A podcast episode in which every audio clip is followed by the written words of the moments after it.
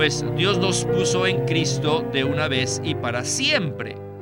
Pero permanecer en Él es una continuación del hecho de que estamos en Él.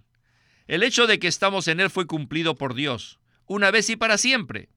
Pero la continuación, la permanencia en Él está de nuestro lado. Bienvenidos al estudio Vida de la Biblia, un programa radial compuesto de segmentos del ministerio hablado de Witness Lee, que se centra en el disfrute de la vida divina conforme a lo revelado en las Santas Escrituras. Los invitamos a que visiten nuestra página de internet radiolsm.com y allí podrán escuchar gratuitamente todos los programas radiales del Estudio Vida.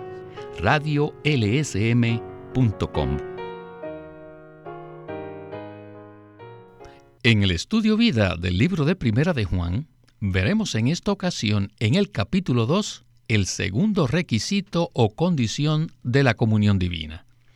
En el mensaje anterior, hablamos acerca de la provisión de Dios, que no solo comprende la sangre de Jesús, la justicia y la fidelidad de Dios, sino también el hecho de que el Señor es nuestro abogado, quien defiende nuestro caso ante el Padre y es además nuestra propiciación. El propio Cristo ha hecho la paz entre Dios y nosotros. Y al considerar este asunto debemos comprender que esto no es una simple doctrina, sino algo que podemos experimentar. Para esto necesitamos conocer a Dios en términos de nuestra experiencia. Sin embargo, ¿será que alguna persona puede decir que tiene una señal de que está en Dios y de que conoce a Dios en su experiencia personal diaria? Pues bien, el apóstol Juan habla acerca de esta señal en su primera epístola. Así que permanezcan con nosotros para que conozcan cuál es esta señal. Hoy continuaremos hablando acerca del tema que titulamos Los requisitos correspondientes a la comunión divina. Y nos complace presentarles una vez más a Miguel Nájera, quien nos ayudará a desarrollar este tema tan maravilloso.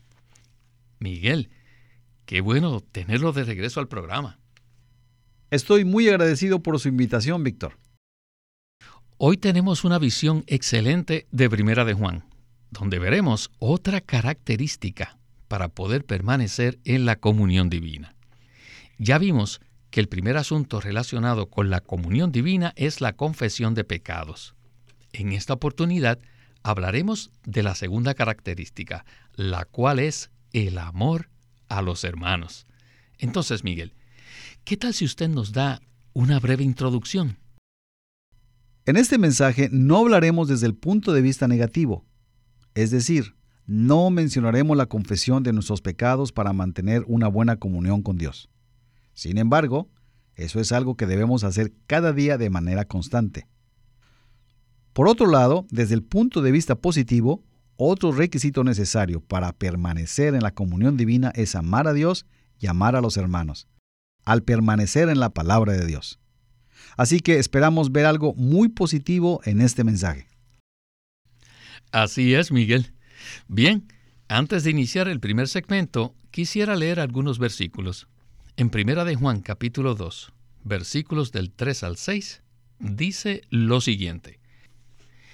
Y en esto sabemos que nosotros le conocemos, si guardamos sus mandamientos. El que dice yo le conozco y no guarda sus mandamientos, el tal es mentiroso, y la verdad no está en él. Pero el que guarda su palabra, en este verdaderamente el amor de Dios se ha perfeccionado. En esto sabemos que estamos en Él. El que dice que permanece en Él debe andar como Él anduvo. Con estos versículos como trasfondo del mensaje, estamos listos para escuchar a Witness Lee y el estudio vida de Primera de Juan. Adelante.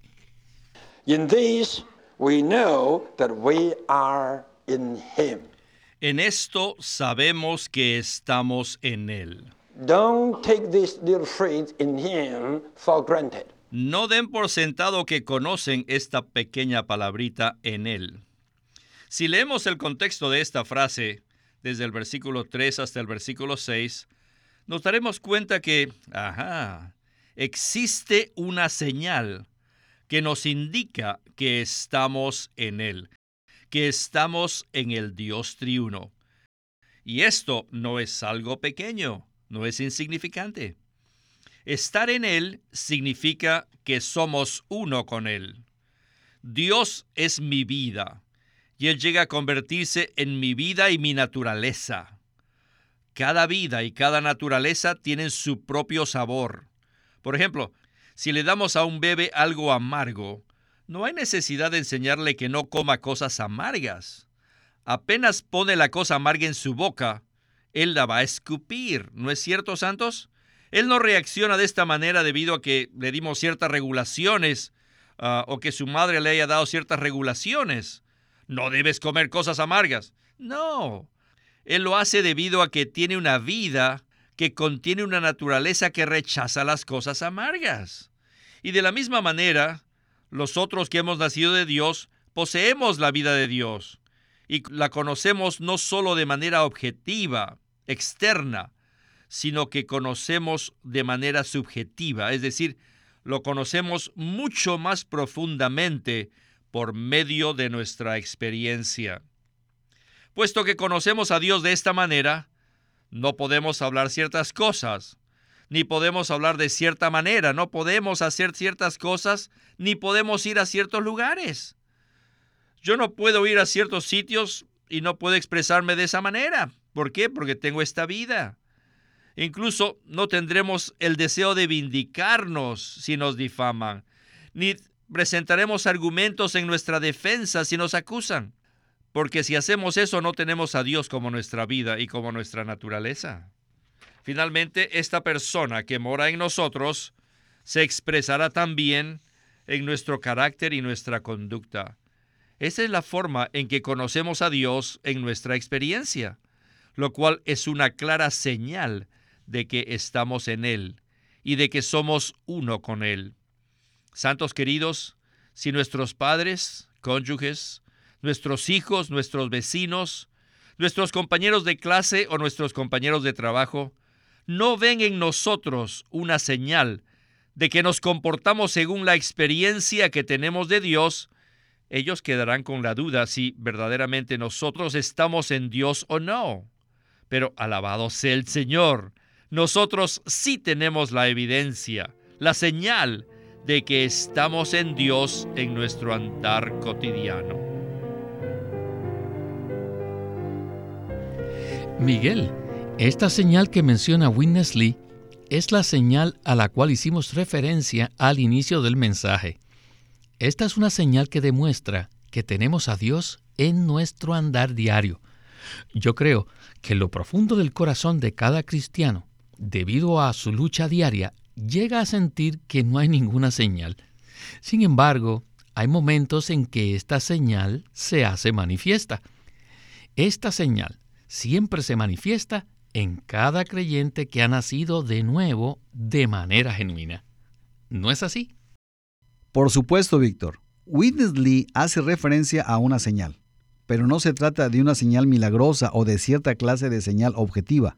No, él se refiere a cierta clase de conducta o comportamiento cristiano, que cada creyente debe manifestar como una prueba de que estamos en el Señor. Pablo dice en 1 Corintios capítulo 1, versículo 30, Mas por Él estáis vosotros en Cristo Jesús. Cuando nosotros creímos en el Señor y fuimos regenerados, Dios nos colocó en Cristo posicionalmente. Es decir, salimos de Adán y entramos en Cristo. Pero ahora es necesario que tengamos un andar diario cristiano como consecuencia de nuestras experiencias subjetivas con Cristo, que comprueben que estamos en Él. Estamos hablando de un estilo de vida cristiano o una manera de vivir de los creyentes, que debe ser completamente diferente como viven los incrédulos. La manera que tratamos a nuestra esposa o esposo, la manera como tratamos a nuestros hijos, la manera como nos vestimos, la manera como hablamos, todos estos asuntos son una señal de que verdaderamente estamos en Dios. En otras palabras, es una manifestación externa de la vida divina que poseemos como resultado de experimentar y disfrutar a Cristo. Las demás personas podrán ver esta conducta o comportamiento y dirán que somos diferentes. No se trata de que seamos raros o extraños, sino de que nos comportemos en nuestro andar diario según la experiencia que tenemos de Dios. Gracias Miguel por esta explicación tan clara. Winnesley dio el ejemplo que si a un bebé le damos algo amargo, la naturaleza de su vida rechaza eso instantáneamente y lo escupe. Ahora, ¿cómo podemos aplicar este ejemplo a lo que estamos hablando? Después que llegamos a ser creyentes, poseemos la vida divina y además poseemos un gusto divino. A medida que vivimos la vida cristiana, este gusto se desarrolla. Y, por ejemplo, empezamos a conducir nuestro automóvil de manera diferente a los incrédulos. Cuando nosotros disfrutamos y experimentamos a Cristo cada día, no podemos comportarnos de la misma manera que lo hacen los incrédulos, y tampoco podemos ir a los sitios que ellos van. La vida divina que está en nuestro interior no nos permite hacer ciertas cosas. E igualmente nos da un fuerte sentir cuando hacemos las cosas conforme a Dios. Estas son como señales subjetivas que manifiestan que conocemos a Dios de manera subjetiva en nuestra experiencia. Así es, Miguel. No se trata de que nos volvamos introspectivos para buscar estas señales en nuestro interior. Sin embargo, creemos que es un hecho que en cada creyente genuino existe esta clase de respuesta.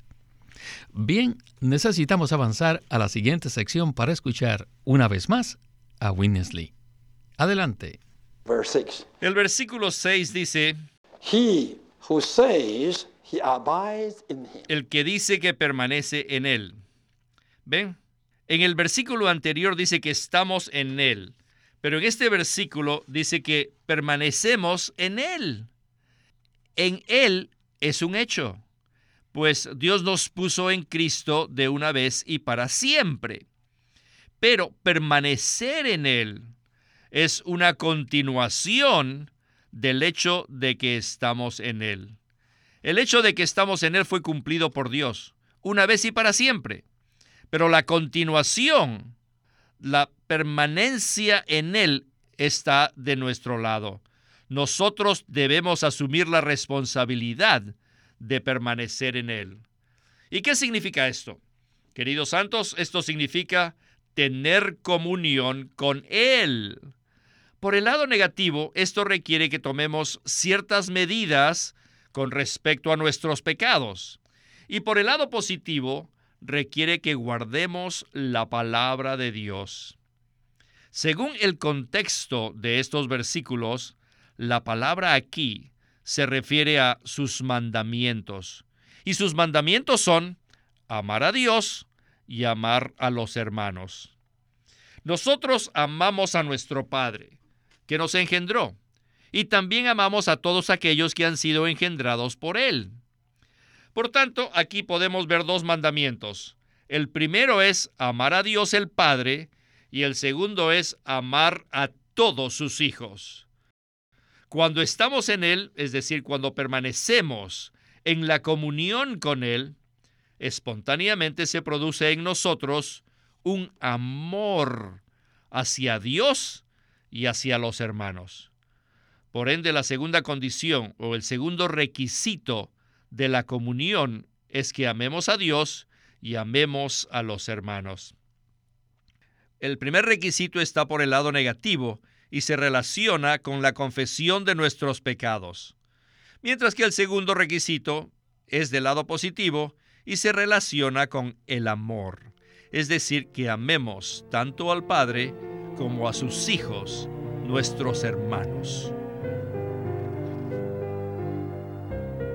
Gloria al Señor.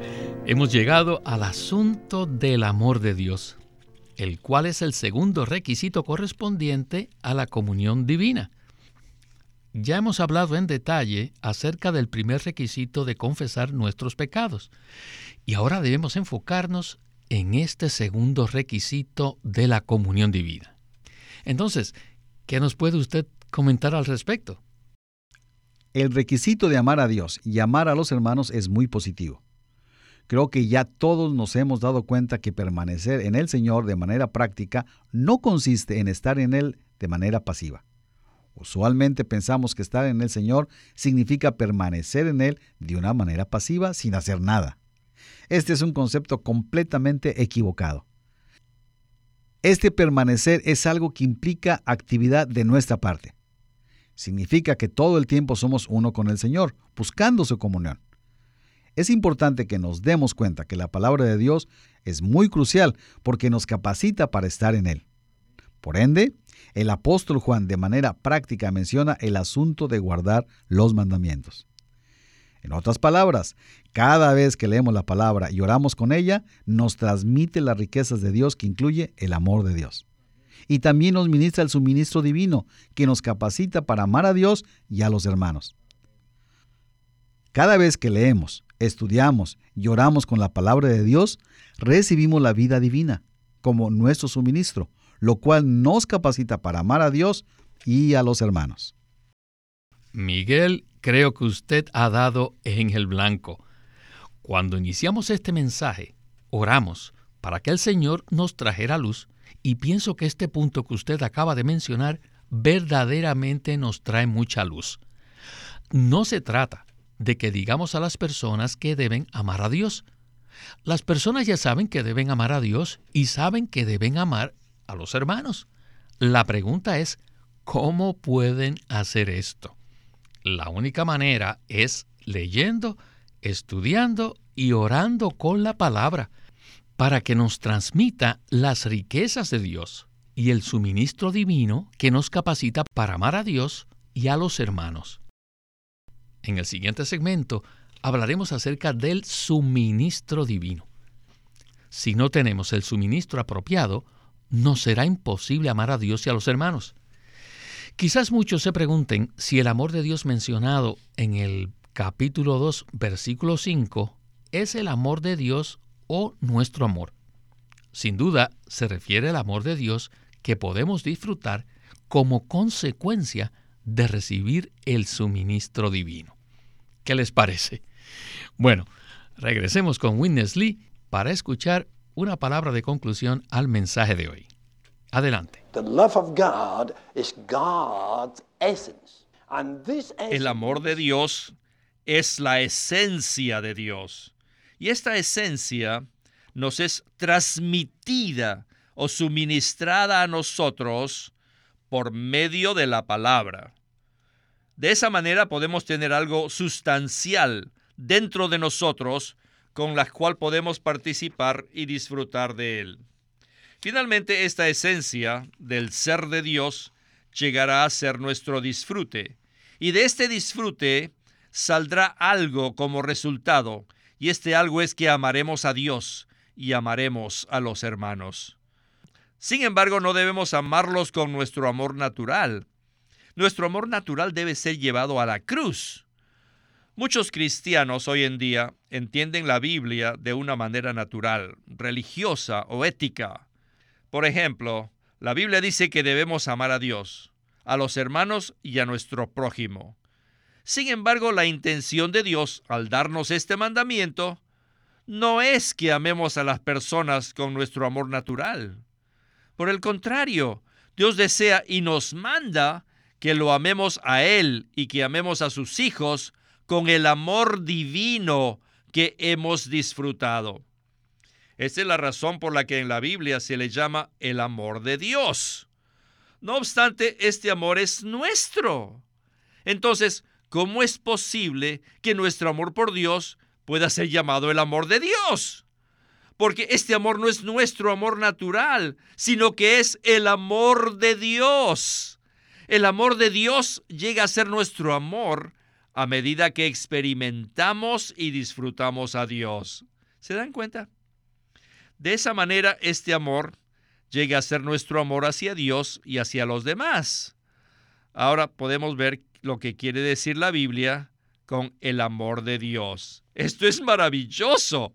Dios desea que nosotros lo amemos con su amor y también desea que amemos a sus hijos con su amor.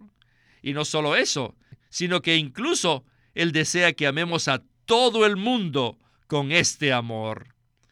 Pero para poder hacer eso, primero tenemos que disfrutar el amor de Dios en la comunión de la vida divina.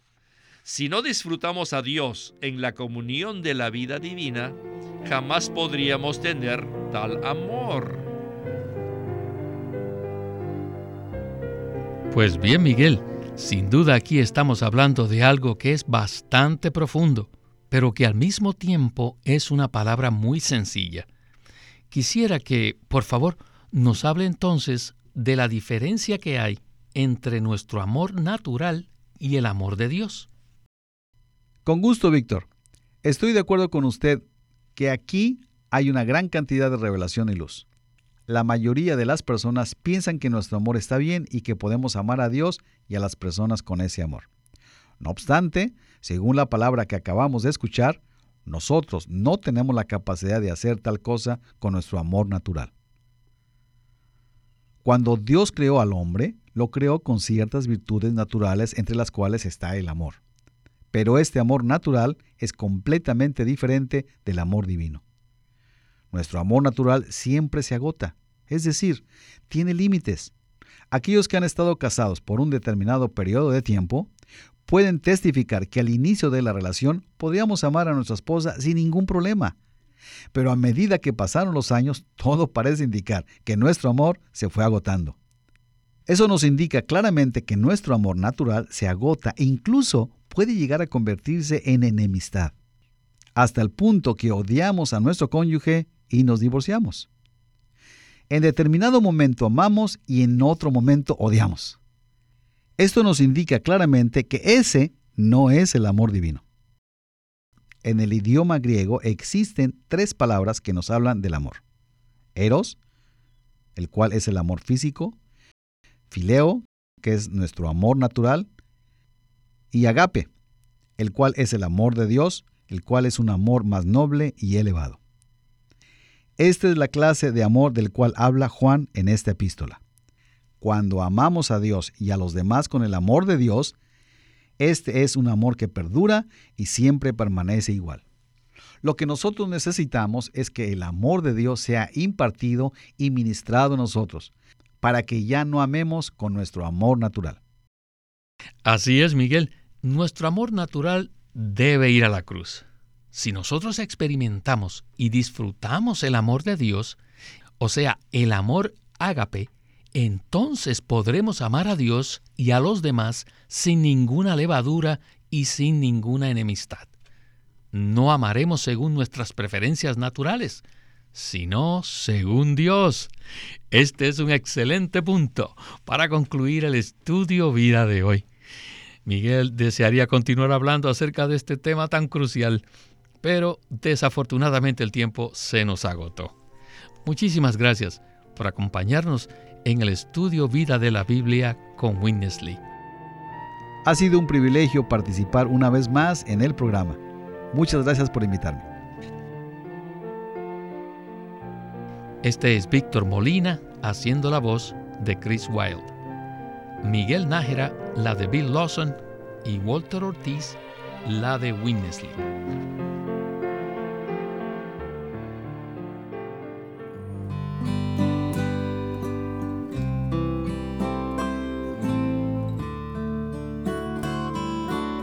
vida cristiana normal, una obra clásica de Watchman Nee que ha ayudado a avanzar en el crecimiento espiritual a miles de creyentes y también ahora le puede ayudar a usted.